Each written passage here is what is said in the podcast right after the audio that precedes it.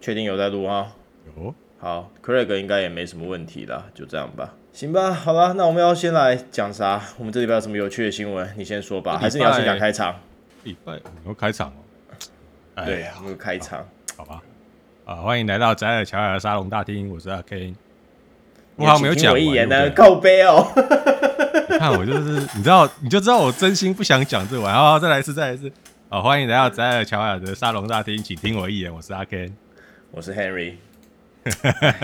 我还从哪里吐槽起啦？好吧，就表示我对这个东西就是怎么讲，没有 feel 这样。但当初明明就是你说要弄的，那还是你写的呢？是我写，但是你说要弄的。如果你还记得的话，我就啊，是随便的。好，先不管他，反正行呗。有一件事可以先讲，就是我最近说，我最近跑到那个 Game 话不加降 Discord 伺服器里面潜伏进去了。然后，然后我还跑到人家的那个，因为你知道，我前去看才发现，哦，他们已经把那个 Discord 伺服器经营的有声有色，就是各种机器人、嗯、各种分类、各种群组，基本上你想到的功能他们都搞过一轮。我想应该是有人帮他们一起搞，然后他们还在，就是只要是同样是录 Gaming Podcast，然后你有进去，你有跟他们说一声，他们就帮你开一个副频道。然后最近我就偷偷潜伏到我们这位友台，应该是叫什么这个。熊熊想聊啊，我们的贝熊大大新的频道了啊，潜伏到他们频道之后，可以跟他们聊天，然后就看什么时候他们会发现我存在这边。应该应该我们应该不会那么快啊，反正我们很低，我们很低调，所以因为上次我已经看到那个电话不加酱 IG 跑来按我们频道 IG 的赞了，我想说，哎、欸，难道被抓到了吗？要命！应该还还没吧，随便啦，I don't I don't know，对。啊我只要跟你讲，他们的频道就是那个 Discord 伺服器真的做的有声有色，我觉得蛮漂亮。但是你知道要 run 那么大的服务器，你肯定不是一个人搞，你要一群人一起搞，很累。对，很累。你还要弄管理员什么的，那就我们两个这么懒，如果我们两个要弄的话，就不可能，很麻烦。我直接跟你说不可能，我弄不起来。对啊，我们两个这么懒的，啊，里面人家吵架，我们的我们是不是只在旁边看好戏而已？对，我们懒到爆炸哎。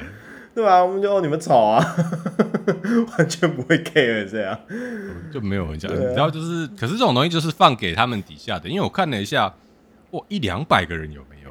真的是量很大的人，嗯、然后他们再把那个群组妥善的做分类，然后哦、呃，虽然他们是名义上的主人，那一定有管理组帮他们一起管理。那里面的人甚至约出，因为我听说今天是我们今天录音是七月二十二号了，礼拜六。啊，听说 Game 话今天跑去跟那个像法白那些 Podcaster。在淡水有一个活动，线下的，所以他们就是一起邀了，可能频道里面其他听众吧，一起去现场，这样，大概就是玩在一起，那我觉得算蛮有意义的。你想看，大家本来就是线上听到声音啊，最多啦听到声音，那现在就线下碰面，还可以一起去吃饭，蛮好的啊，这样。有啊，我们上次有约啊，只是你没去而已。哎呀，那时候我正在水深火热啊。欸、你应该要问的是，为什么那时候一样没有去？因为我那时候忙是有正当理由的忙，样其实没有很忙，那个时候。他他应该也有正当理由啦，应该啊，我不知道。嗯、好了，我们相信他了，相信他。啊，对，呃，再来就是我其实选今天，呃，今天录音还有一个特点，就是让我喉咙休息，因为我昨天跑去帮别人录音。对，啊，然后人家还说，哎、欸。这个 K 你录音怎么这么熟练？跟你录音好开心啊！对，他不知道 K 有在做录音频道，然后心里，然后我 K 听完又心里 OS 哦，因为我每个礼拜七都在录音，这样。对啊，我没有跟他讲，其实我已经录了两年半 Podcast，你知道吗？不好意思，他他可能晓得，隐隐约约知道，但他没有知道很详细，因为我也没有跟他讲我录什么主题。哦，我以前有相关的经验，这样。啊，不过就是呃，我是不会在那边讲我帮人家录了什么东西啊。总之是比较知识性的频道。那。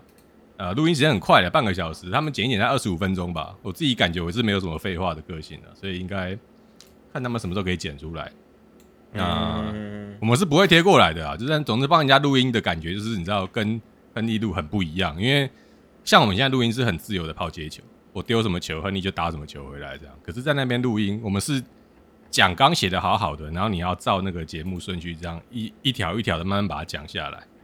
那到那边录音规矩就比较多一点，可是怎么讲？录的是累，但是你说开心吗？还算开心的、啊。可是好不好玩？肯定是不好玩。录、欸、那种就是不好玩，然后录这个比较好玩。那么什么什么干话都讲得出来。那个是工作啦，对，工作有时候就是这个样子，但是比较，我们一开始其实有试着照讲纲录啦。我们认真讲，我们一开始其实频道刚开始的时候，我们也有试着照讲纲录。到后来发现，就是你知道讲纲其实没什么用，因为最后常常都会离题还是什么，嗯，就我们都会自由发挥到一个极致，然后最后讲纲就被我们丢在一旁。可能只有讲、欸，嗯，我跟样录音的初期是真的照讲纲念，因为我们那时候很很菜，就是你知道全身都上下都是菜味，没有办法像这样即兴编一堆瞎话出来，瞎乱七八糟这样讲。所以那时候还真的是照讲纲要写的很满，讲纲可能六页，然后我念一段，然后他再跟着讲，然后我再念一段。就是很辛苦，可是你知道那个大概就是前五集到前十集左右的状况。我们是真的有好好把讲纲都变成，那讲纲现在都还留着，就在那个 Google 云端伺服器上面这样。嗯、你说要我现在这样搞，我应该是没有那个力气，没那个时间。而且我我常常已经我很习惯，就是不照讲纲讲了。讲纲这边讲了一段，我可以照着念，然后接下来可能我自己有即兴发挥一大段。对，习惯已经不一样了。对，现在比较自由啊，只能这样讲。但是。这种有时候正式一点的那种 podcast 场合，就像你讲的，就没有办法做这样的事情。对啊，因为他们那他们那个时候拿补助的，就是 你知道有钱就是另外一回事。哦、那个因为对啊，他们可能单单位会来稽查什么的，就比较对啊，就是他们会检查那个成果，所以你还是要好好的录。哎，好了好了，先不管了，我跟你讲，这个就是总之因为休息了一天，喉咙比较舒服，终于终于可以再接着录。好，因为本来今天那个亨利好像说晚上有事啊，本来是。下午晚上都有事啦，下午跟老同事吃饭，晚上是家人聚餐啦，有你没有什么好讲的？对，然后想说，那不然前昨天想要礼拜五来录好了，想想如果礼拜五没有办法录，我我再先跟人家约好，你要我再录第二次，可能受不了。那如果今天晚上也没办法录，我估计我们就是要估了，你知道吗？就是会割这样直接天窗，然后想到我们那个听众小伙伴大概又要在那边贴那梗图，我就受不了，赶快把它录一录。在那边的梗图全给你是哇。自杀 不会装啦啊，就只是就是星期天在录而已，然后晚点上嘛，也不会怎么样啦。呃，可是我最近好怠惰，你知道我最近我我超级沉迷耶，我真的是沉迷到烂掉了。哦，你说电子游戏嘛？对啊，最近开始拼命的打游戏，我觉得这是个好事啦。那就是你知道他之前电子扬威了好一阵子，就打什么都提不起劲，啊、然后最近整个就哦大爆炸哎，整个打游戏打到烂哎，说真的，欸、一口气玩几款，自己讲四款吧，最近四款五五款不止不止，玩了好几款。我不知道你打了几款，你最近打超多。就就所有游戏都是拼了命的打，不是在工作就是在打游戏这样。哎、欸，真的，我重新回到那个游戏废人的生活，感觉废到一个极致。游戏废人不是讲假的，我没有办法。我我今年年初大概二月那个时候开始，我就已经有在跟亨利还有小伙伴们报一件事，就是除了跟他们晚上大概呃，我们固定会连上线，然后玩一些。大家都一个半小时左右，一个半小时，大概是玩一个半小时，对对。那就除了那个之外，其他就是刷刷手游，而且手游也不是那种竞技类型的手游，就很简单的，像那种什么呃拼图类型的，简单玩一下。然后我大概呃以这种萎靡的状态持续到了五月左右，然后这种三个月玩游戏都提不起劲的精神，就让大家很受不了。我有时候我也没有办法，我就是觉得自己有种电子阳痿的感觉。那终于到了六月，整个哇爆发。我这一次就跟你说，我那夏特买了三千多块，买了大概六七款，然后我现在已经玩了四款五款，我好爽哦，真的是超级废。我想我的生活作息是不是在维持学生时候暑假会特别亢奋的那种状况？不晓得是不是这样子？你的身体有记得，真的哎，身体就是会记得，这时候就是要来爽，记得就是暑假了，我也可以爽了，这样。对呀、啊，像我那个 Subnaut 呃 Subnautica 就是深海迷。那个买了两款，那个还没玩。然后我们现在今天也可以简单聊一下，就是玩那个叫啥潜水夫、潜水员戴夫是不是？潜水员戴夫，对，Dave the Diver。我现在玩到一半，应该快结束了。我估计下礼拜应该就可以录这个东西。它是目前 Steam 上就是夏特期间到目前为止，我记得印象中它应该都是 Steam 销售第一名的游戏。哎，对，它是一个像素风的游戏。那你就是一个潜水员，那你要潜下去。抓鱼上来，然后做成生鱼片，然后你要做的事情就是下去抓鱼，然后探寻宝藏、冒险，然后同时要经营好你的生鱼片餐厅，大概是这样的一个故事。就融合一堆五维博的东西，看起来很强的一款游戏，但卖超好，然后大家玩起来都很开心。对，我潜伏到那个还是要讲，我潜伏到人家电话不加这样 Discord server，也是为了取得一点谈资啦，就我们可以在那边聊天，那个这个一些资本这样。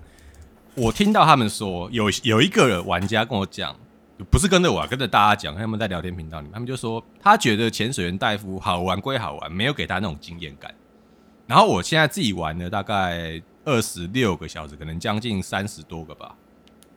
我自己感觉是我晓得他在讲什么，因为他对这款游戏期望太高了。可是这款游戏本身是大量的小游戏的合集。哦，嗯，而且是玩法不同，但是都很简单，且判定并不复杂的小游戏凑合起来的一款游戏。它有它的主体，它有它的故事，它有它的剧情。可是你知道，你里面甚至玩得到像那种新入谷的耕作系统啊，Stardew Valley 的耕作系统。嗯，那它本体是那个潜水员。那同时还有其他一些像那个 Cooking Mama，我不知道你晓不晓得这一款烹饪妈妈是不是？就是。你很简单的在特定的时间 QT 按下一个键啊，或是把你的类比摇杆往特定方向移动。如果你是在键盘上，就是用键盘。你只要做到那样的程度，然后它就会给你呃，就是说 good、perfect、bad 这样子的评价。那你只要达到一定评价，那个小游戏就成功了。所以你看，就是不同类型的小游戏凑在一起，然后一系列这样子。最重要的是它的判定非常非常简单。以我自己身为游戏废人的手速，我完成判定的时间。基本上我去看那个，大概都还有百分之二十到百分之四十以上的余裕，所以一般手残玩家，甚至在比较困难关卡，他给你超过一半以上的补正时间，你就知道玩起来，你其实就算是不是我们这种游戏废人等级的，不是真正 hardcore gamer 的，你来玩，你都可以玩得很舒服。我觉得这是为什么这款游戏也很多女生在玩的原因，因为你就是它有它的挑战性，但是不会刁难你，而且在例如说，像有些小型的迷你的动作解谜游戏，你要在特定指定的时间爬到特定的地方去，然后拿起特定的东西去开特定的开关，它在每一个地方都帮你保有一个存档点，你只要失败了，你就从那个地方重新开始就好了，它不会要求你从头再来，对，很贴心。所以我觉得这款 Dave the Diver 它的好处就是你可以不断反复尝试，而且它给你很多很多的试错机会。这个对我来说，在当前你想要做这种休闲类型的游戏是非常非常必要的元素，因为你要想，我们之前在聊《MechWarrior Five》的时候，还有其他一些可能是比较 hardcore 的游戏，《MechWarrior 5》那太硬核，你不用 mode 玩起来，我跟你讲，你浓到天荒地老啊，同学。而而且我觉得一个关键就是，它不让你试错，你没有任何错误的空间跟本钱。我们在那个时候玩的时候，只要你稍微一个闪神，你机甲就被打掉一只手。那你你没有赶快侦测附近，然后没有针对敌方来袭的飞弹，你去做出相对，例如说跳起来或者移动，赶快做一个跑位的话，你可能就半边身子就残了。你半边身子残，你就少一半的输出能力，然后接下来关卡会更痛苦。所以它不允许你用试错的方式去尝试每一个玩法，你只能找出最安全、最大杀伤力哦，或是在队友掩护下你可以玩出最能配合的玩法。可是这就不是 Dave the Diver 这种，呃，我觉得是舒压型的。然后和缓型的，让你觉得玩起来很疗愈的小游戏，会应该要有那种特色。就请你不要用哈扣方法去压迫玩家。那这么舒缓的游戏，我觉得我们那位老伙伴，我们的样可能就玩得很不习惯。但就是一定要把自己逼到那种死路上面，他才会觉得爽快。这样。哎，我就它就是一个轻的小游戏啊，你知道，它就是一个走一个休闲风格，然后但是同时还是保有一定程度的剧情。那大概就是这样的类型的游戏。那后续我们等你破完吧，我们可能下礼拜或下下礼拜再来讲这一款。因为说真的，就是相较于他跟他有办法讲游戏废了，因为我实在是没有办法讲游戏废了。我基本上就是他们玩什么，我跟着玩什么。然后我平常也大家也就是刷刷手游的时间这样。所以我最近就是一样老样子，FGO 啊，然然后我玩 Arkane 有玩一款最近很红的游戏啦，尼基。哦，对，那也可以。对，尼基是手游啦。对，对对，我还以为你要讲那个枪火重生呢。枪火是最近红吗？它其实出一阵子了。我不是说红，我说我们最近在玩。对啊，我们最近是在玩枪火重生这款，我觉得我们之后也可以挑时间来讲一下我们的心得啦，因为它其实还算是一款不错的该怎么讲四人合作的 FPS 游戏。对，它它是 PVE 类型的，你知道我们现在几个臭老人打 PVP 真的是实在打不动。对 对啊，讲到 PVP，我突然想到一款可以讲啊，你说。就是那个钢弹 Evolution 要关服的事情。哦，对，它关了。对，当时我们很超级大张旗鼓哎。对，当初我们很期待，就是他是他那时候打的东西就是类斗阵特工的钢弹游戏，但说真的，那时候刚出的时候，我我们也有去玩一阵子啦。哎、欸，我忘记了，反正我是有去玩，我记得我们几个都有去玩一阵子。嗯、但后来我们玩起来感觉就是太憋屈了，你知道吗？怎么说？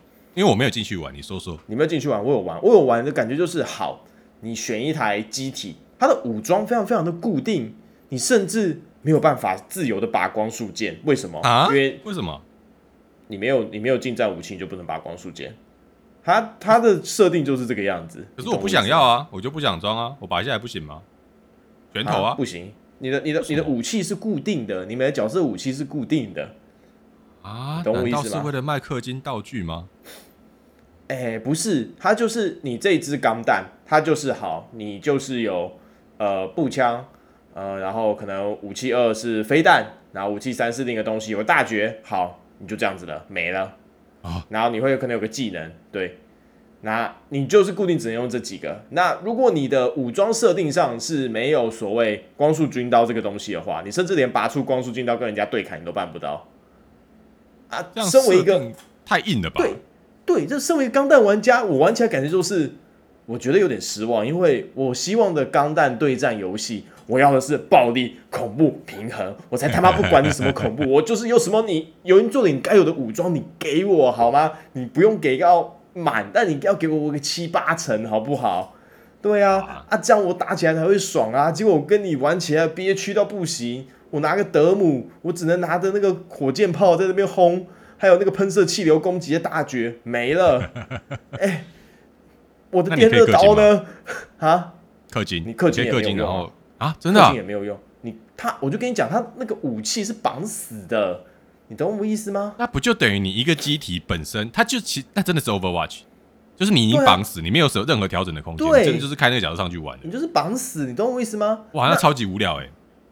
啊，对，问题就在这边，就很无聊。你只是把 Overwatch 的东西换成钢弹的皮而已。但我身为一个硬核钢弹粉玩家，我跟你讲，我以前玩过一款游戏叫 SD 钢弹，这款我们之后可能有机会可以聊。嗯、SD 钢弹它是一款老游戏，那它那时候设定上就是你会有，呃，它就是 SD 类型的，然后钢弹对战游戏。对，我大学时玩非常非常疯。那为什么它后来是因为代理权的关系，所以时间到了它就结束营运了？但是到现在，我跟你讲。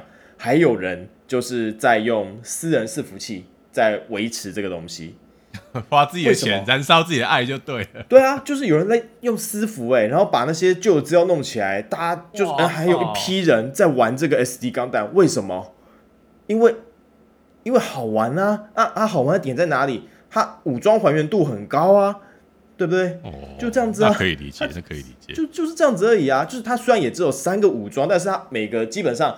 每个机体第一个武装一定是近战武器军刀，那二三个武器可能会变。那通常你按 R 就是高等一点的机体，你按 R 可以变形，好不好？嗯、它变形了，你可能会多一到两个武装，或是变成飞机，我们讲的 MA Mobile 对 Mobile Armor 这个部分，好不好？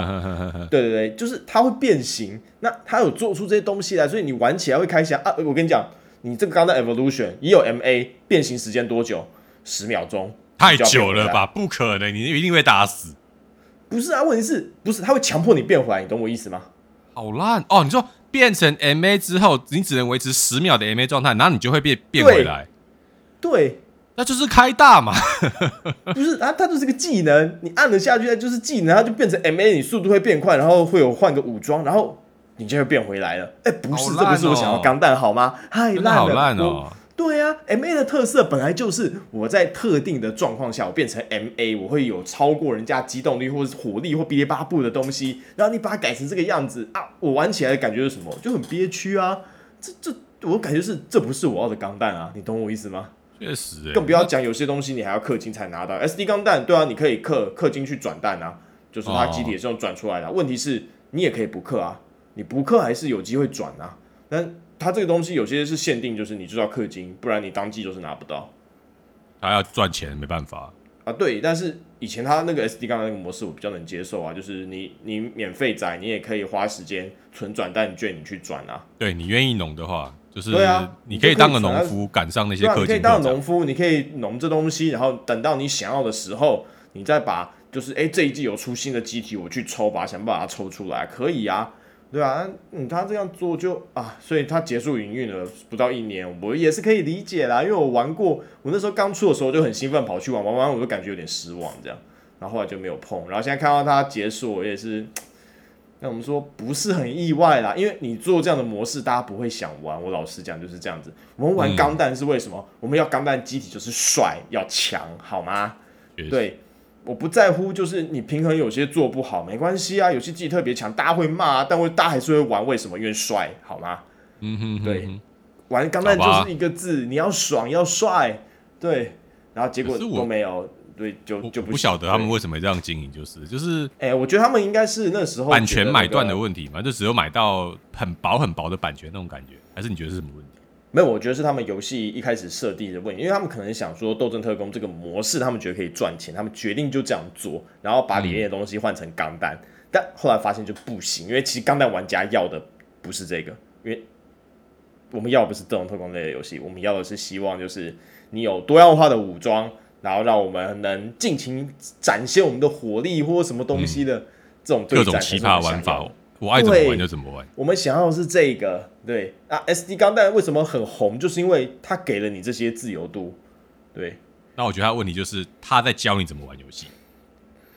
哎，我觉得不是他在教你怎么玩游戏，应该说他一开始设计的那个游戏模式，我觉得就错了。要我讲的话是这样子，他不是教你怎么玩，他就是他一开始设定的那个。目标就错了，这样，对啊，那就没办法了，好吧，就让它沉下去吧。啊、现在看起来，对不对？都已经停止营业了，我们也没有办法再。我看一下，他说八月二十四号会有一个第六赛季，然后十月二十六一个最终赛季，然后最后就官服这样。对，然后觉得也不是很意外啊，就是你钢弹 Evolution 弄成这样，就是我希望很可惜啊，钢弹这个大 IP 被。对对对，但我自己目前感觉，你知道，其实近几年 SD 钢弹之后，我还没有找到一款能让我玩的这么爽的钢弹对战的游戏。这其实很可惜，它是一个，它一直是一个模式，但就是目到目前为止都没有人做出来。对啊，然后我现在也不知道，哎，该怎么讲？我是希望有一款游戏能让我也一样这样好好玩的爽啦。那不论是 PVE 或是 PVP 类型的都好，我还是蛮希望钢弹这个 IP 能出一款就是。然后大家好好玩，然后结合就是比较偏 FPS 类型，或或是第三人称设计，anyway 的那个 就是这种对战对战类的游戏。激战佣兵六，它不是钢弹。好，机战佣兵六我也可以讲一下，因为它最近出了一个就是影片，你有看到吧？啊，对对对对对对，就是他的那个正式的那个呃呃吹了战战战役战役战役的那个介绍影片，然后好像因为激战佣兵前几代的主角都是强化人进去开那个我们那台，它叫什么？我有点忘记那个机体叫什么，就开那个机器人嘛。嗯，对。对那他现在就是弄了一个影片来跟你讲我们这次的战役大会是怎么样。那看起来目前是好像又更进一步了。现在好像是直接把你的躯体，不对，就意识直接上传到那个你开那个机 机甲里面，然后你就变成一个是，哎、欸，真的是机战佣兵，你完全就是个机甲哎。那个影片的最后，他就他就还要把你叫起来，他说 “wake up”，然后他说我会给你一个存在的理由。哇哇，听起来真的很老贼耶，好燃哦。对啊，喂，哇，这就是老贼的写故事方法嘛！哦，老贼味都出来了。他一开始那个影片我们可以讲一下，就是他的那个，哎、欸，我看一下那个影片叫到底叫什么名字？我看一下。啊，你查一下，让我查一下。A few moments later，哦，剧情宣传影片，对，他的剧情宣传影片，他剧情宣传影片一开始就是你们一群激战佣兵，你们要攻击某一个特定的，就是呃，算是敌人的基地吧。然后你就看到一排那个你的机甲展开，然后往前冲，然后他接下来一个人就在做任务简报，然后就是每个人的代号这样，然后你的代号好像是你就是某个代号，然后接下来你就会看着，就是他影片会一直切换画面，然后就诶敌人火力开始砸下来啊，你有人护盾爆啦、有人马上被击毁啊，然后那个简报就会显示叮叮叮谁的那个就是呃。讯号消失，对，然后接下来，然后你们继续往前冲，然后其中我印象最深刻的一幕是，就是你那个主角，然后影片一开始的话已经躺在就是床上，然后全身上要被那个维生装置插满这样，对，然后他原本的那个机甲，他原本代号，然后就冲进去，然后对上敌人的一台重型机甲，然后武器很明显打不穿，所以他最后用了一个方法，就是他舍身冲上去，然后拿起他肩上的机炮，然后对着他敌人那台大机甲关节缝隙，把所有机票砸下去，然后就爆炸，然后爆炸完之后，你就看到基本上他就是没有办法动了。然后站在那边，然后敌人的那个重型火炮要准备发射，然后你就看他说：“哦，我们进入 final stage。”然后你那台破烂不堪的机甲背后就展开一个拉起来，然后展开一个像是炸弹的东西吧。然后你做最后一件事情是你用尽最后的力气，然后就是启动你的机甲，然后说进入最终阶段，你就冲向那台大炮，然后最后是一个远景，然后大炮就是看它准备发射，然后压火爆炸这样，对。然后最后就回到就是你们就在躺在床上那一幕，然后人家就说，呃，我们这个人我们终于成功了，但我不保证就是他能用。然后说我不是这边来讲话的，就是那个进来看这个人说把他叫起来，然后就接到我刚刚那边，就是你开始你的意识好像就被上传到那个机甲里面，然后最后他就给了那个新的代号，然后跟他说醒来吧，我会给你一个存在的意义。哇，燃啊！整个影片就看完就哦，太燃了。这样就要，我就要来问你，这样我就要来问亨利一个问题：你要不要预购？我会预购啊。哦，真的假的？机战佣兵我觉得没什么问题。哇，大家都在预购，这样我觉得我也要预购。这样我我下半年要预购，我愿意超级多哎。有什么？除了机战佣兵之外，呃，二零七七那个啊，自由幻局啊。那那你去，对我先讲。那还有那个预购就两个，星空啊，一个是。哦，对，好好好，你要预购星空，你认真？我正在想你，我我好不容易鼓起的勇气把这件事情纳入考量当中。你要是稍微戳我一下，我可能就预购不下去了。我我不知道，我真的不知道，因为看到他那个一千颗那个星球影片的宣传后，我就觉得，嗯嗯，我想想，对，但我我确定预购会有两款啊，一款是这个，就是激战佣兵进阶天火机器人战争。不行，我就是没办法。我预购来，就算我只打完战役，我也爽，好不好？对不对？哎、欸，现在有，我现在有游戏手把，我觉得完全没问题。哦，第二个就是我会预购一款 Fate 的系列的，就是格斗游戏啦。那它是以就是呃江户幕府时期，然后是主角应该是就是伊织，呃宫本一之，宫本武藏的养子，就是创的一。一跟相关的一个圣杯战争的故事，这样。那我是 Fate 迷，这听众大家都知道，所以不用讲啊。我又是机甲迷，就这两款我各一款，我下半年确定会预购，就这两款。那其他的就再看。那就还有其他确定会购就比较小的，像是战锤预定出的，就是应该到年底前还会有两个资料片，最近应该会再放一个。那这些东西我也一定会买，就就是这样的东西而已。那大概就是这样子。那你要说什么？好，我跟你说。呃，我最近看了一个新闻，就是刚刚不是讲星空那一千个星球，然后他们不是也承认说大部分是那个 AI 生成？哎，Ubisoft 的承诺，Star Wars Outlaws 不会有城市生成的星球，全部手工打造，靠背。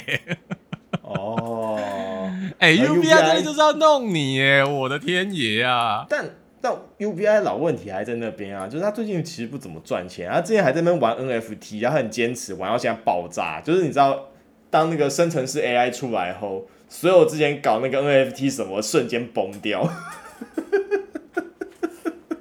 UBI 最近他到现在都还没有什么让人家太惊讶的啊！我想到 UBI 最近好像有一款是要以古中国作为背景的刺客教条游戏，这个喊很久嘞。哎、欸，不是之前，因为他之前有出一个横向卷轴版本的，但他有出，好像要打算出一个正式版本的。我记得叫什么玉，我找一下，代号翡翠，我找到了。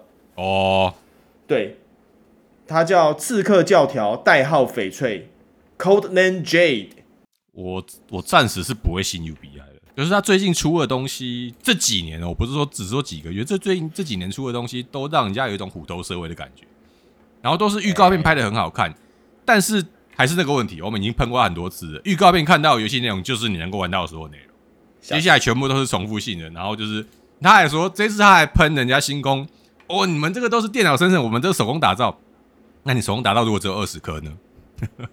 你知道就、啊、我刚刚发现一件事情啊，你说那个代号翡翠好像是手游。哎、嗯、，UBI 开窍啦，知道手游才会赚钱呐、啊。哎、欸，不好意思，有点剧，有点好像是他是去年十个月前放出这个消息，然后最近好像是有一些新的，就是新的消新的新闻啦，所以有被挖出来。对，但是，嗯，好，就。就算了吧，我觉得就先就先放着吧。看到手游，我瞬间微掉，你知道吗？对啊，但是我觉得他们终于掌握到流量密码，就是这个年头要赚钱，可能真的只能靠手游，然后要靠手游赚到钱，呃、反过来去养他们想做的单机游戏。对，但。他手游不是没有做啊，你看他之前做《全境封锁》手游，我是不知道有没有做啊，那个、还在做，有相关的新闻吗？还在做，还，没做完，对，还没出来。因为那个东西如果出来，我一定知道，因为我们有在追相关的情报。但目前看起来，我们是不看的，因为它看起来有一点像，他往吃鸡游戏那个方向去做了。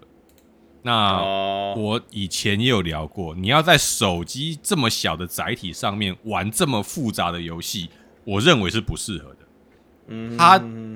它最低最低应该要有手把哦，可是你又不可能要求玩家都要有个蓝牙手把来玩这种类型游戏，它还是应该要回到电脑上面用键盘滑鼠来玩会比较好。你真的要在手机上面玩，那你要大幅度简化游戏的操作还有游戏的内容，那这就会相对使得游戏的丰富程度下降很多。这就你知道，这就是一个互相冲突的死循环。你真的能够做到操作少，但是手机上又很好玩的游戏，你你举几个给我看，《原神》吗？我想不到别的游戏耶。原神好像算操作相对丰富了，但对啊，它已经操作很丰富了。复杂度你还啊？我就拿原神跟大家常常说他在致敬的那个萨尔达来讲好了。对，萨尔达，你没有办法在原神上呃复制出萨尔达那种模式游戏模式。嗯，对，没有办法，对吧？对吧？对吧？对啊，对啊，对啊，对啊，就就这样子啊，就这样子啊。就这样子可以啊，就是跟你说，如果你真的要，我觉得你要达到那么细致的操作，特别是你想要往吃鸡方向去走，你在手机上，你把手机当载体，我觉得是不好的做法。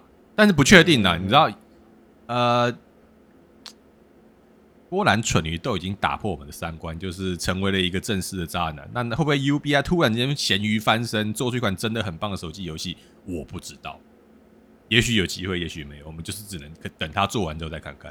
嗯，我我不知道，我就这样讲，所以就你问我，我也不清楚，但不知道啊，因为手游，我只能说受限于手机本身这个载体，就载体本身的限制啊，就这样讲好了。它能做出的游戏模式真的是相对有限啊，不是没有新的游戏模式，但你就做动作类的东西的游戏模式吗？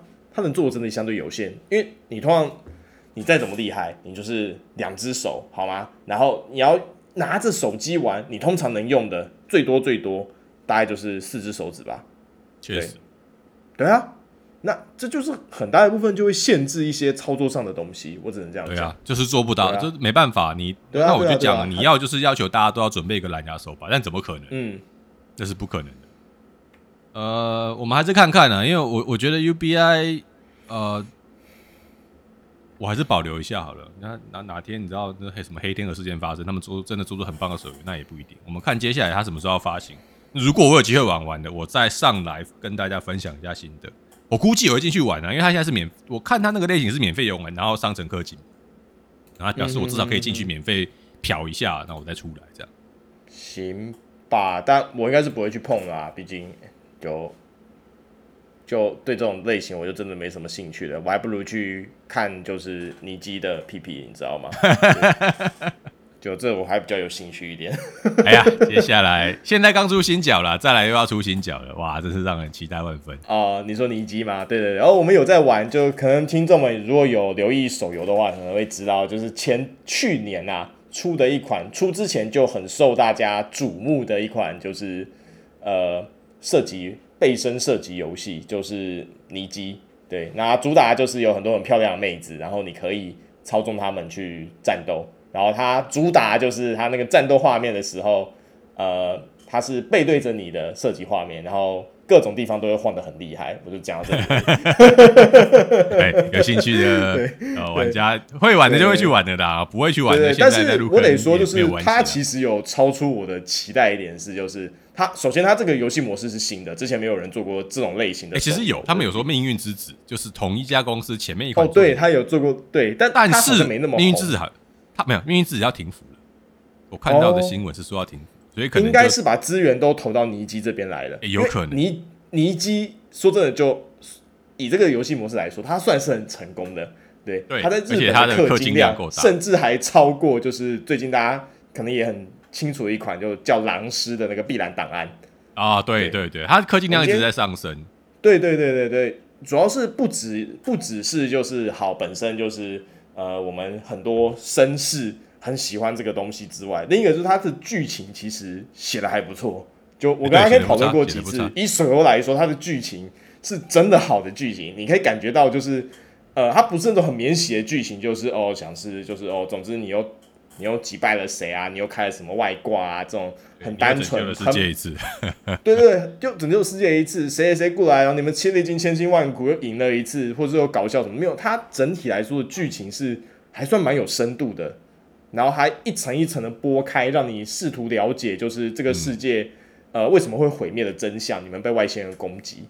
然后毁灭真相，然后他还把世界观写出来，对，而且它里面世界观还把就是你们人类都已经躲在一个小小的避难所叫方舟里面，然后里面的勾心斗角、各势力间的冲突，哎，他有很好的把它就从一些地方把它把它表现出来。对，我觉得他这是很关键的，这是很关键没错。对，他要把他要呈现出，即便在这个末世，但只要有资源，只要你能够安逸、能够享乐，就会有人多了，会有人互相都勾心斗角去斗争。他把这个好好做出来，这个东西在其他的手游是比较少看到这么深度的描写，我觉得还蛮写实的。对对对，就我们自己几个人，哎、欸，就是我们开始其实没有期待这部分，但玩了之后觉得，哎、欸、哎、欸，这真的还不错。然后我们两个就很开心继续玩，而且因为就是你知道妹子很漂亮，对，然后就会就会让会让我增加我的粘着度，因为我是个单纯的男人。然后你知不知道那个？我们另外两个小伙伴退坑的原因，就是因为婆爆了。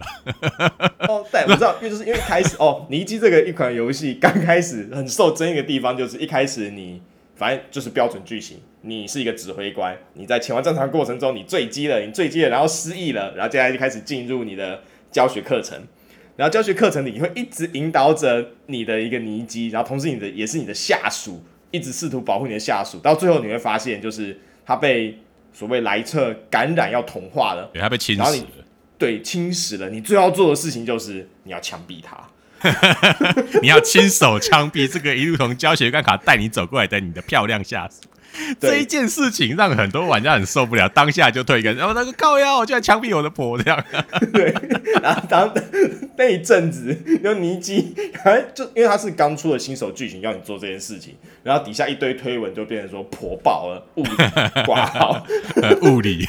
对，然后但毫不意外，就是这种剧情，你知道，通常毕竟是手游。他会刀你，但通常还是会发糖给你，好吗？不然大家怎么玩下去？所以，所以主线剧情走到这个地步，就是你可以把他救回来，但是因为莱彻侵蚀的关系，他会有点失忆。然后你现在要再想办法，就是把他的记忆恢复的同时，因为他身上被莱彻抓去改造过，然后很多人都想要他的那个资源，所以你不得已又要把他交给另一个人保护。这个过程中，就是对那那、嗯、个过程，我觉得写的不错，但主要是他一直在强调说，你只要活下来就好了。就是我也没有要求太多，你你失忆啊什么没关系，你被大家抢走，我会保护你。可是你要活下来。嗯，那那段剧情剧情先不论，反正我们之后顺便可以开一集特别讲尼基这部分的剧情，因为它其实中间很多很漂亮的转折。我得讲，以手游剧情来说，我觉得它很多剧情转折非常非常的漂亮。嗯，然后呃，你可以抽它回来，然后一周年的，就是哎是半周年吧的时候，尼基就举办了一个就是投票。看谁是人气最高的角色，官方就宣布说，就是我会免费制作一个他的新的 skin 新的皮肤，然后发送给大家。对，然后毫不意外，就是这位婆爆了，然后你又抽回来的角色，他得第一名。然后前阵子就是他官方就试出了三个设计概念图让大家投票，那其中最后来毫不毫不有毫不意外啊，就是。最终得到最高票就是其中一套居家服的那个那个 skin 得到最高票，哦、所以对对对对对，然后现在大家就在等那个结果，有很期待这样。对，我我不是选那个，我是选另外一套礼服，然后我想说，对这些人怎么怎么搞的？哎，算了。啊然后选书就是选书，我也没什么好讲。对对，我就是选居家服那个，我就赢的那个，我心情就很好。呃，我是选书的那个。跟你讲，你是没有办法对抗大众的意志的。改。总之，对，那那那如果有有兴趣的小伙伴，可以去看一下尼基这一款就是手游啦。对，那我是说，撇除它，就是你知道，就是。呃，很香的妹子的部分，它的剧情真的是我近几年看了这么多手游里面，我是觉得算是剧情相对不错的一款手游。对，我们直接手游推坑的，啊，也可以啦，就也是游戏的一种。对，但要不要玩是他们自由啊，我们又没有要管听众怎么样。然后我们自己觉得好玩，我们推嘛，对不对？对啊，我们在节目里面推这么多游戏，也就是玩家想不想玩，玩家自己的选择。我们尽量把一些好优点跟缺点介绍出来。嗯哼哼，那你记得优点就是刚刚和你讲那一堆啊，它的缺点就是它是手游。对，对，它是手游，所以它有氪金要素。对，大概就这样。有一些缺点它都有这样。哎，好吧，差不多吧。你还有什么补充的？嗯，我是还哎，你知道我们默默酱就已经录了四十分钟，我们光前面这屁歪的就四十分钟。我跟你讲，我们那个我们那个制作人不在，不要理他，我们爱录多久录多久，不对就继续录下去。我想说，就是你还有想要讲，可以啊，可以啊，我们还是讲一下，因为 OK OK，今天我预定要聊一下，就是那个潜水员戴夫会留到下礼拜，因为我还没通关。那一般我的习惯是通关的游戏我才会拿出来讲，没通关的游戏我就先搁着这样。那今天聊两款，其实都是很小很小小游戏，两款的游戏时速大概都在十小时以内。哦，真的很小，这真的很小，真的很小。第一款叫 Doom Keeper，哦，这个好像没有正式的中文翻译啊，大家应该是 Dom 吧？呃、它是 D O M D O，对对，Dom Keeper，对对，D O 那个 Dom Keeper，它有了，它写穹顶守护者，对啊，穹顶守护者。你在 Steam 上面你去下载下来之后，它会说它是穹顶守护者啊。另外一款叫做 War World 就是强世界、墙壁世界，它直接翻译叫强世界了。嗯、那这两款的游戏方式非常非常类似哦。那我会先讲 Dome Keeper，再讲这个强世界，这样，因为简单来说，这两款游戏的游玩方式都是 Rock Like 哦，就是你每一次出去探索那个世界的要素，你会捡到道具都不太一样。那你要在每一次的变化当中，哦，透过去拾荒哦，去找出一些资源来强化你本身能够继续往游戏更深的进度探索的那些必要的能力哦，必要的装备等等等等。那《Don't Keep》这个这一款游戏，它比较没有有剧情内容，它真的就只是要让你玩那个 roguelike 的呃游戏方式而已。简单讲，你是你被投射到一个星球上面，它也没有说这是地球还是哪边，没有，就是被投射到一个星球上面。你的任务是往地板底下钻。然后挖到地底下有那个 relic 遗迹哦，那你要把这东西带走。那在这个过程当中，这个星球上会有很多很多黑色，像是一个黑色影子的怪物，会不断的过来攻击你。那他们攻击就是大概几分钟会有一次。那你被投射下来的时候，你有一个穹顶，就像那个火星生存里面那个半圆形，上面有个半透明的玻璃，然后里面有很多设备的一个穹顶。那底下有个小小开口通往地下。你作为一个呃探勘者，你会有一把砖子，然后你你背上有个喷射背包，你就往下飞，然后不断的钻开各式各样的呃泥土也好，矿石也好，那个石头每个地方的软硬度不太一样，然后找出能够让你的装备能够让你的穹顶升级的那些矿物，然后然后水，还有个特殊的金属，把这些东西送回去，然后强化你自己，强化你的背包，强化你的砖头，强化你这个穹顶，强化你穹顶上面的镭射炮。哦，那透过这个方法。来把那个遗物带回去，这就是这个游戏基本的模式。那你每一次开局，哦，它可以挑选不同的配件进去。那它底下它有小、中、大，然后特大哦、巨大这样这四个尺寸。每一局开局底下，如果你是选遗物模式的话，底下一定会有个遗物，但中间可能会有其他各式各样不同，可以帮助你的游戏进行更顺利的道具。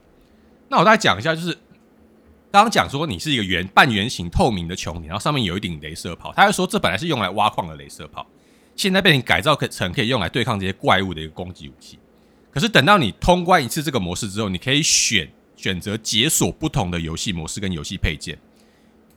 相对于这个镭射炮的穹顶，另外一个类型的穹顶是剑，就是有一把实体的剑会在你的穹顶外面晃来晃去。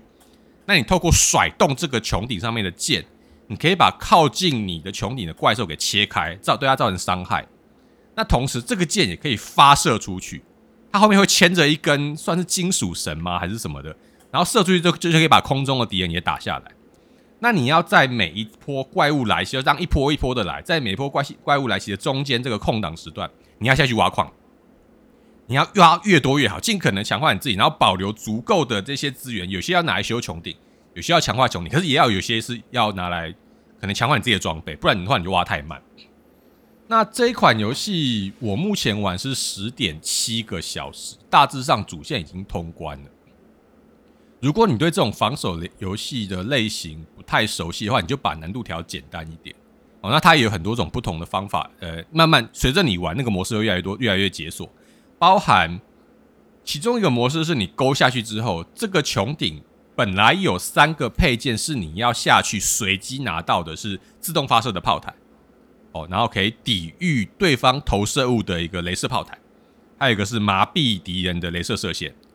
如果你点了这个自动模式，你不会有你的主要武器，就是你不会有你不会有你自己的镭射炮台，你也不会有那把剑。可是这三个自动武器会直接帮你装好，然后帮你防御。我自己很喜欢这个模式，是因为我觉得我这样我就只要专心挖矿就好了，你懂吗？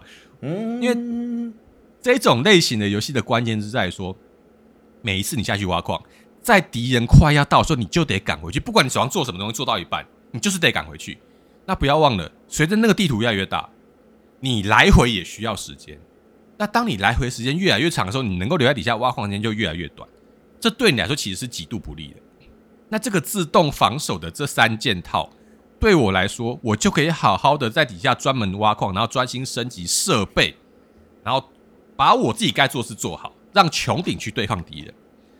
我自己很喜欢这个模式，是因为我本来就比较喜欢做这种升级安排，然后在一些呃，怎么讲？程序上的制定，怎么样让自己能够更强壮？怎么样让让穹顶变得更强？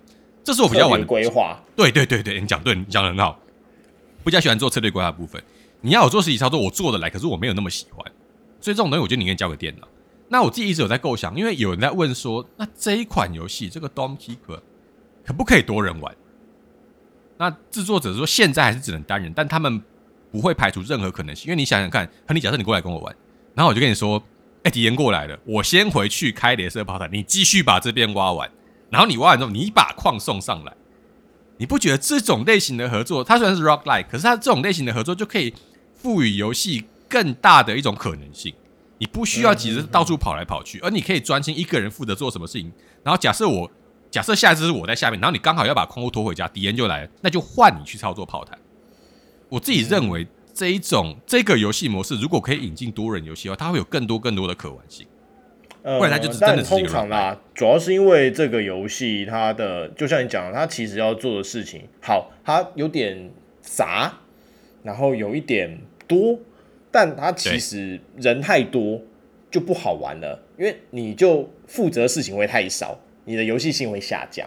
因为你知道，它毕竟要做事情就是那些，那可能是换个方式做。或者怎么样，所以这种游戏通常就我的经验啊，呃，要合作的话，大概是两到三个人会是极限，很难到四个以上。对对对，因为四个人的话，就会你很快就把那个矿都挖光了。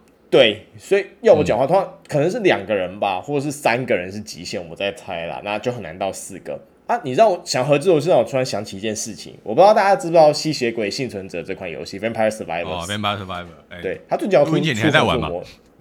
对，我今天还破了一场，就是我想开一个新武器，但我失败了，不重要。我就要讲的是，就是呃，他最近要出合作模式了。什么？很意外，那我意外吧？对不对？很意外吧？对，我很意外。这种要怎么出？要怎么合作？两个人在场上轮流跳圈圈吗？所以，如果出合作模式的话，你有买吧？我还没买。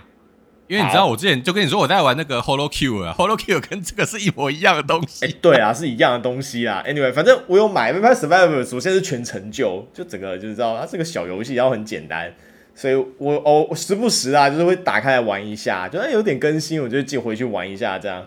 那我他最近我看到消息是要出合作模式，还是已经出了？Anyway，反正就要出合作模式了。就你也知道，就是蛮稀奇的，对啊，哦，还没出来，It's coming，他说 Co-op is coming，他最多可以四个人，哎，也太欢乐了吧！四个人到底要怎么玩这种游戏？是 如果，例如说我的升级很不很不幸的，我都没有拿到好的升级道具，我就贴在你的旁边，这种感觉吗？哎、欸，我其实不知道它到底最后会变成什么样，就等它出了，我觉得我们大家可以试试啊。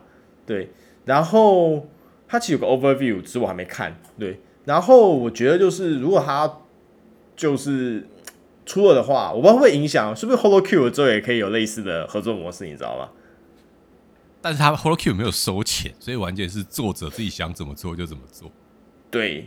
所以，anyway 就这样。总之，我是想讲一下这件事情。我们可以回到你的 Dome Keeper 和或是 War World 上面。Dome Keeper 刚刚差不多讲完了，因为他就是跟你说他没有主线，那其他有一些不同的游戏模式，但基本上就是在啊，例如说一开始的时候，游戏会给你一个配件，是你的墙本身外面会有一个能源保护层。哦，那在能源保护层打破之后，才会打你真正的墙体。那这是一个配件。另外一个配件是你的穹顶里面会有一个果树，这个果树会定期结一颗水果。你吃了这个水果，你挖矿的速度会变快，你飞的速度也会变快，就是一个强化道具。那还有一个哦，还有一个驱逐剂，就是你把这个驱逐剂定期你可以去开它，然后每次开它之后，你就可以延缓敌人来袭的每一波的时间，所以会给你更多时间去挖矿。哦、那这三个道具本身分别又有另外一个强化的版本，那它大概就是在不停的你怎么去搭配这些道具跟设定上面，然后让你玩出更多你觉得有趣的地方。然后就像我前面讲的，Dome Keeper 本身几乎没有故事。你是谁？你为什么要在这边挖这个东西？挖这个遗迹？这个穹顶是谁做的？为什么会有那些怪物？那都没有解释。它真的就是一款让你玩这个游戏模式的一个游戏而已。那相较之下，我接下来要讲的那个强世界，它就有比较多的剧情描述。嗯，大致上呢，哈，你就想象那个 Dome Keeper 是你降落在平面上，然后往地板下面挖。墙世界是整个世界是一面巨大的墙壁，你用一个机墙，对，世界之墙，超级巨大的世界之墙，你用一个机械蜘蛛攀附在这个墙上，所有的人类也都居住在墙上。那你用这个机械蜘蛛上上下下的移动，寻找可以探勘的矿点，然后横向的往右边打进去，然后去挖里面的矿，再出来强化你的机械蜘蛛跟你自己挖矿的能力。所以它的玩法严格上说起来，跟 Dom Keeper 是一模一样，只是方向不一样。然而，我自己认为强世界它有更高更高的随机性，因为它有很多很重要的道具，例如说，在刚刚在讲 Dom Keeper 里面有自动防卫的那些设备，那在强世界里面它也有，它有一个无人机，可是这个无人机你没有办法带走，每一次的开局你就要去找这个东西，而且每次给你的配件通常不太一样，因为配件种类太多种，那这就会导致啊。呃墙世界的随机性会比 Dome Keeper 来的更高，因为你能够把握的部分实在不太多。每一局的 Roguelike 的那个随机要素更强大。那相较之下，强世界能够允许你去做的升级是，它那个机械蜘蛛本身可以升级。那我们刚刚讲了，那个穹顶守护者那个 Dome Keeper 在战斗的时候，是你的穹顶不会动，你移动你的镭射炮塔或者你的剑来攻击入侵的敌人。那在强世界的话，是你那只机械蜘蛛是可以移动的，上上下下的移动。所以你可以选择，例如说上面敌人攻过来，然后下面敌人还没到，那我先往下面爬一点点，争取一点攻击的时间。那我把上面敌人打掉之后，我再往上爬，然后往下打。它可以有这种比较多精彩的战斗操作，是我认为强世界跟那个穹顶守护者有点不太一样的地方。哦，除了随机性之外，就是这一点。嗯，穹顶这个是它是不能动的，对不对？它不能动，它就是等着敌人来打你。嗯，那那墙界是你可以开着机械蜘蛛到处乱跑。那强世界有比较多的描述，是有时候你钻开一个可以探勘的矿点，那里面可能是一个活人哦，那个活人可能就是像一个流浪汉一样一样，然后可以跟你讲一些小故事，或者你钻开都是一台电脑或是一具尸体，他们都会留一些讯息给你，你可以从这些讯息去断断续续的拼凑出这个世界大概为什么会变成这个样子，然后因为你把那个机械蜘蛛，你每次被打爆哦，你基本前大概前五次到十次你注定会被打爆哦，因为它每二十分钟。我刚刚讲，它每一样每一波每一波会有敌人来袭，可是每二十分钟会有一只超大的怪物直接罩住你，然后尝试要把你打坏。那在这时候，如果你有足够的武装，你升级够，你可以把它打退，然后又才再重新倒数二十分钟，这个就是最后魔王了哦。可是前面你可以一直把它打退，可是，在初期你没有那么多武装的时候，你很容易就直接被他拍爆。那你每次被被拍爆的时候，你的逃生舱就会脱离，你就会回到你的基地。他看起来找到一个像是你青梅竹马，我跟你讲，在这种点阵像素风格，大概只有五公分高度的小画面里面，它就可以做出那个女维修师波涛汹涌的不断汝窑的那个画面。嗯，我有看到。如果你就是对你有看到商店页面上，他这边跳啊跳的，我刚刚有发现这件事情，我就讲，嗯，这还蛮厉害的，蛮厉害的。点阵上述可以做到这种程度，很厉害，这样啊。那总之，你可以请他帮你强化你的这只机械蜘蛛，然后强化你挖矿的道具，跟强化一些基本上在机械蜘蛛里面的设施。可是刚刚讲的配件，你全部都要进去重新挖掘。那你拼凑出来结果就是，不知道什么原因，某一天起。所有的人类都居住在墙上的，但是随着你深入挖掘，你会发现，知道说有一些人曾经去到墙外面的世界，或者墙上面的世界，因为你你可以往下面走，你的机械蜘蛛走到最下面，发现那是一片大海，所以这片墙是插在大海上面，然后往上无限攀升。可是当你尝试要操纵你的机械蜘蛛爬到最上面的时候，敌人会越来越多。然后，而且敌人越来越强，所以大部分人通常在这时候就死掉了。如果你够强，你很幸运，你可以爬爬到最上面。最上面有一个横向的巨大的穹顶，穹顶守护人，这个不透明的机械穹顶。你只要到了这边，你就会发现那个大怪物突然之间跳下来，然后他会用必杀的攻击。你只要被打到，你一定死，而且他会锁定你。你跑到哪边就锁定到哪边，所以你在这边一定会被打死。可是这个巨大的穹顶外面有五个发光的地方，看起来可以插五个道具。这个时候，你就要去找可以解锁这个巨大穹顶的五个钥匙。那你就要随机去找那个矿点，一次一次的找出来，找到五这五把钥匙之后，把它带到上面这个巨大穹顶去。那直到这个时候，你会发现那个怪物虽然一样尝试要攻击你，但随着你插入五把钥匙，穹顶上面打开来，伸出一个镭射炮，直接把那个巨大怪物炸成灰烬。哇！中间当然还有一些 BOSS 战斗啊，你要花很长的时间跟他打。但总之，你能够把它击退之后，你就可以往上面到墙的外面去。你就发现，当你爬到最顶点的时候，它居然有一层墙的上面有往内凹陷的一大片的平原，长得满满的草地。然而，故事就到这边结束了。所以，它这个强世界在九月会出一款 DLC，我希望它可以针对故事做更多的补充，因为目前为止看起来它埋藏了太多太多的谜题。而还没有说为什么这个世界会变成这个样子，那只有说过去看起来他们有做过一些实验。那随着你一开始起呃开始冒险的起点往上有各式各样不同的环境层，往下也有各式各样不同环境层。你甚至可以看到在往下的层级当中有一个是生物层级，看起来很像是那种生物机械科技把管子插到血肉里面构成的一大片的组织，跟仿佛是巨人般的大型区块。你会在这个里面探看，然后找到一些遗物。那往最上面，甚至有一些是纳米机械的工艺。你大概可以想象，好像他们尝试要铺成一个巨大的世界，然后不知道什么原因，这世界是翻倒了呢，还是什么样的理由，你就被迫要住在这个地方。但目前看起来，虽然它有剧情啊，我还是讲，它有剧情，可是它还是一款小游戏。我全程大概就花了十个小时就把它玩完了。这两这两款小游戏都是十个小时左右情况下，我自己认为。墙世界虽然比 Dome Keeper 多了那么一点点剧情，但如果你是很重视剧情的玩家，像我，你可能对这两款游戏你都不会太满意。只是在强世界当中，那些碎片般的讯息会填补你小小的那种对剧情的渴望而已。但是很像就是你口真的很渴，说喝一小口的水就这样没有了。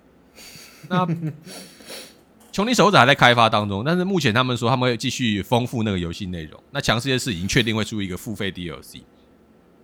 这两款 roguelike 的游戏，我目前判断，如果你是很喜欢这种塔防，它有点像塔防，但又不太一样。但如果你是喜欢这种一边挖矿一边经营，然后一边做，同时要做固定类型的很多事的话，我认为你可以考虑看看。那已经有人开发出了那个 speedrun 的打法，这个我就不介绍了。那你说我推不推荐？嗯，你要很喜欢这种类型的游戏，你才会去玩。如果你不喜欢的话，你可能会玩了一两场你就腻了。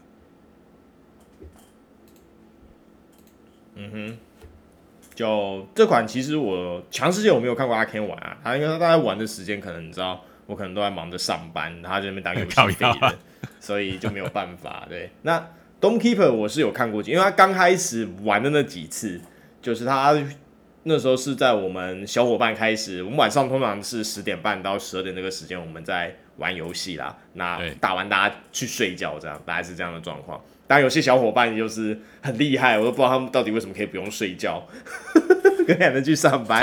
先不论这一个，就是 Dome Keeper 这款他在玩的时候，有时候是我们上线的时候，他正在玩这一款，所以我是有看过几次的。就我自己个人而言，我讲我就是 War World 强世界，我可能还有点兴趣。那 Dome Keeper 就是我看阿 Ken 玩，就是对我来说是勾不起我的兴趣的游戏，你知道吗？我就觉得有点、嗯、对我来说是一个相对无聊的游戏模式来。我讲话是这样，你不喜欢那个玩法就哎。哦，还有一点值得提的，Dome Keeper 可以存档，你可以挖到一半，你就立刻存档跳出去，没有关系。强世界不能存档哦。什么？太硬了吧？对，你要挖完，你就是要挖完。如果你不挖，你选择离开游戏，它就直接逃生，你就直接回到基地。哎、欸，好硬哦。对啊，可是他就是希望让你知道说，你每一次的挖掘的经验都是独一无二的。相较之下、哦、，Dome Keeper 的玩法比较固定一点。那我问一下，就是他一次挖掘要多久？嗯原则上，你如果是解主线的话，你每一次的挖掘就是挖到一把钥匙，你就可以回去了。对，那会要多久？大概你挖的快，你经验丰富，二十分钟半小时。哎、欸、嘿，那还行啦。但就是这二十分钟你要打一次网，那个网第一次形态没有太难，你只要有一定的武器就可以。可是。他你它会要求你要不断升级你的那只机械蜘蛛。那强世界的矿是分两种，一种是你挖进去可以升级，就那一轮那一轮游戏当中你可以升级你机械蜘蛛跟你自己本身能力那种特殊的矿石。另外一个是你钻破每每一个方块，它都会给你那个粉尘，这个粉尘是带回基地升级机械蜘蛛本身的能力用的。对，粉尘升级的能力会保留，每一 round 都会跟着你走。但是你挖到了矿石，这一 round 用完，就是这一 round 就你没办法带走，下一 round 重新开始。哦，就是可以累积的要素的部分啊，两边都有可以累积的要素。可是穹顶守护者的要素相对比较少，少不少啦。强世界的要素就相对多很多。可是，OK OK，玩起来那种安逸跟稳定的程度，我认为穹顶守护者比较和缓。那你只要调简单难度，你真的不会有太大的压力。那个 War World 真的压力很大。嗯哼哼，你可以把它想象成是。比较紧绷版的哦，比较刺激版的《穹顶守护者》这样了解。OK，好吧，那今天就推荐这两款游戏给大家。就是如果有兴趣的话，可以，因为其实这两款游戏像阿 Ken 讲的，就是风格和玩法上有很多相似的地方，当然不完全一样，但整体那种概念上是有很多类似处的。对，那对我来说，今天要等打折，要等打折，因为像那个《穹顶守护者》，它原价是二九八。好，三百块。以一款只能玩十个小时的游戏来说，我觉得你可以等它打对折再来买。嗯，哎、欸，我们的枪火好像也差不多这个价格吧，对不对？对对，应该枪火我们玩很久了。强、嗯、世界相对便宜，强世界就是一百零二块。哦，所以我觉得如果你要玩，你甚至可以原价买强世界，你知道吗？就是几百块你啊，真的很便宜。那值得一提的是，那个 Dome Keeper 的那一，他好像是我不确定是不是一对夫妻在做，总之是一个很小很小的团队在做。他们目前好像只有做一，就是两三款小游戏。那强世界的那一个制作商，我没有看错，因为他们有打包一起卖。他就是做 Behold 的那个观察者，是不是？你知道 Behold 的那款游戏？有听过，就是、但你作为一个呃共产国家里面的房东，哦、我知道那一款。对对对，你要监视你的房客，看他们有没有反叛的。那个心思，然后你要收集证据去告发他们，但是你要凑足够的钱，你要带你的家人逃离这个地方，那就是 Beholder 这个工作室做强势的工作室，就是做 Beholder 的那个工作室。哦，好，那我突然可以理解，就是那个 Beholder 那个游戏模式，说真的，就是你可以知道所谓以前的，我讲了啊。职业学生是怎么当的啦，同学？哇靠！这才叫职业学生好吗？不要随便贴人家标签，搞清楚啦。我以为今天不会聊政治，还是聊到了啊。最后来给他戳一下，这样对啊，大概这种感觉，就是他那个游戏模式其实很好的显示了啊，就是集权国家底下，就是就连公务员本身自己，有时候都会被迫不得不做出一些。违背良心的事情，因为有玩过 Behold 的那款游戏就知道，就是当你后期的需求越来越大的时候，你知道他们都是好人，但你就是要想办法凑出证据去告发他说这家伙有反叛意图，因为你才拿到钱，你才有办法自己活下去。国家就会给你钱。对，那而而你的小孩、你的妻子都需要钱才能活下去，所以有时候你会被迫告发他们，你没有办法。跟那个 Paper Please 也是一样。嗯，对，我觉得这些游戏都在描述集权国家，它真正里面当中人跟人完全失去信任那种极度可怕的状态。对，哦，那现在就是有些国家已经变这样的，我们就不说是哪一个国家了。啊、希望我们知道嘛，就是对面什么口 口国或者什么西什么台湾之类的嘛，对不对啊？哇操！啊，真的是 哎，你你这辈子是不用过去了啊！哦，我早就不用过去了。对，就因为各式各样的原因，基本上我现在是他们的拒绝入境户这